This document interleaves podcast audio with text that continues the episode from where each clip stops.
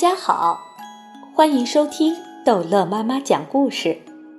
今天逗乐妈妈要讲的是《淘气包马小跳》，小英雄和芭蕾公主之小英雄就是小非洲。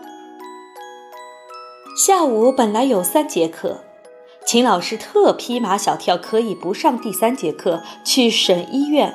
看看那个名叫马天宝的小英雄是不是他所认识的小非洲？秦老师还特批张达陪同马小跳一道去。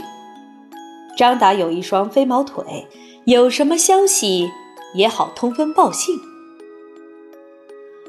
你以为小英雄想见就能见吗？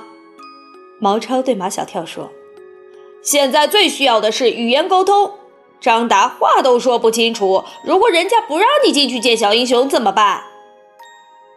马小跳听出了毛超的言外之意，他在心里不得不承认，在他们几个当中，毛超的交际能力是最强的。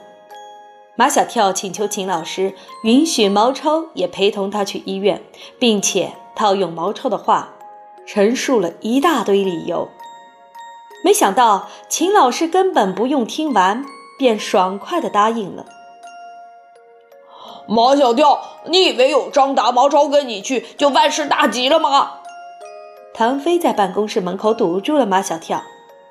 你现在的身边最缺一个遇事临危不乱又能为你拿主意的人。这个人嘛，除了我，还是我。马小跳听出了唐飞的言外之意，他在心里也不得不承认。在他们几个当中，唐飞见多识广，沉得住气，出的主意也不像毛超那样全是馊主意。关键时刻还能动用他爸爸那像蜘蛛网一样的社会关系，无论多么麻烦的事情，基本上都搞得定。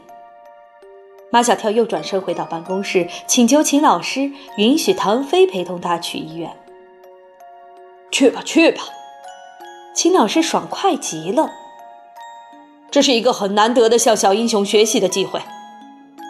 难怪秦老师这一次一反常态，总是让马小跳称心如意。原来秦老师在给他们创造向小英雄学习的机会。看他们四个都要去医院，牛皮也想去，秦老师当然会批准牛皮去，让这个国际小友人去见见我们中国的小英雄。也是为国争光嘛，但他实在不放心这几个调皮蛋。再说牛皮也要去，万一出点什么事儿，那可是国际影响啊！秦老师当机立断，决定派陆曼曼去管着他们。他转念一想，马小跳他们几个都不服陆曼曼管，却心甘情愿地听夏林果的，那么就让夏林果和陆曼曼。跟他们一起去吧。夏林果在头里走，路曼曼压后，五个男孩子走在两个女孩子的中间。毛超几次没话找话跟夏林果说，夏林果昂首挺胸，两眼平视前方，好像毛超这个人根本不存在。到了医院，门口的两个保安放夏林果进去了，却把他们都拦住了。不让他们进去，凭什么呀？毛超指着夏林果：“我们跟他是一起的，凭什么让他进去，不让我们进去？”保安看看已经走远，连头都不回的夏林果，自己也纳闷：怎么就放他进去了？他是谁啊？你们连他都不认识？毛超夸张的摇摇头。不可思议，简直不可思议！俩保安，你看我，我看你，交流了一下眼神，达成共识。那气质不凡的女孩肯定是有来头的，不要让这几个孩子觉得他俩孤陋寡闻，还是让他们进去吧。保安放他们进去了。毛超居功自傲：“怎么样？遇到这种事情，没有我是不行的。”没有夏林果是不行的，马小跳说：“是夏林果那种，嗯，把保安给镇住了。”马小跳想说是夏林果高高在上、目中无人的气势，但他一时想不起这两个词来。马小跳经常这样，词到用时方恨少。小英雄马天宝住在重症病区九层，马小跳一行人顺利的上了电梯，正想顺利的进入病房，不知从哪里又冒出来两个保安。横在他们面前，不让他们进去。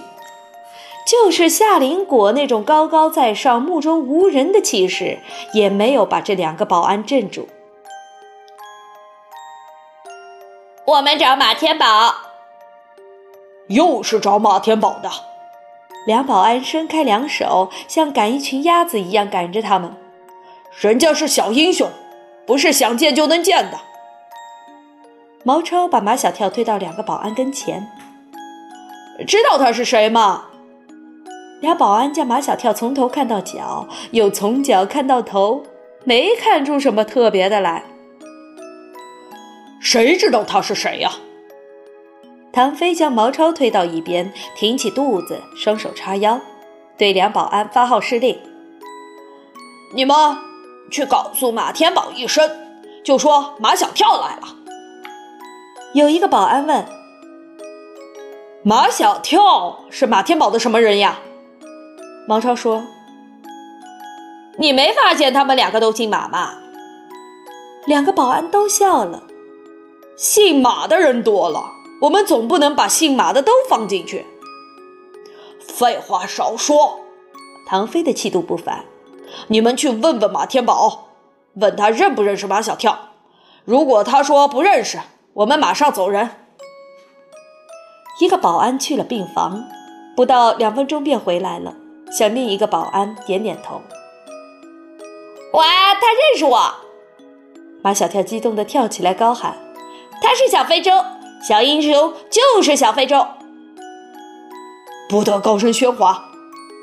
保安制止了马小跳：“正拍电视呢。”谁在拍电视？还有谁？就是你认识的那个小非洲，我们进去看看。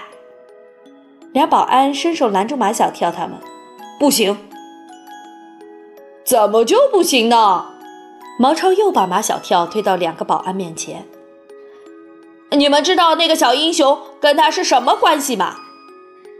唐飞故弄玄虚的，哦，那可不是一般的关系哦。两保安还是不准他们进去。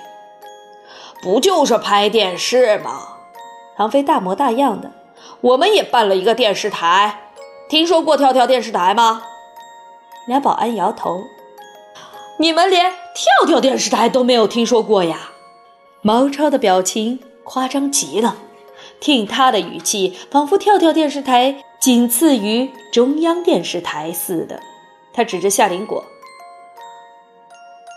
他是跳跳电视台的主持人。”我是副主持，嚷什么嚷什么呀？一个留着络腮胡子、一看就是电视台的人从一间病房里出来。就是他，保安指着马小跳，小天宝认识他。络腮胡子抬手指住保安说下去。他问马小跳：“你就是马小跳？”马小跳点头，络腮胡子也在点头。他突然闪出一个灵感：“你想见小天宝吗？”马小跳使劲的点头。你们在这里等着，听我口令，我喊一二三，你们再进来。络腮胡子说完这番话，转身进了病房。好了，这一集的故事就讲到这儿结束了。欢迎孩子们继续收听下一集的《淘气包》。马小跳。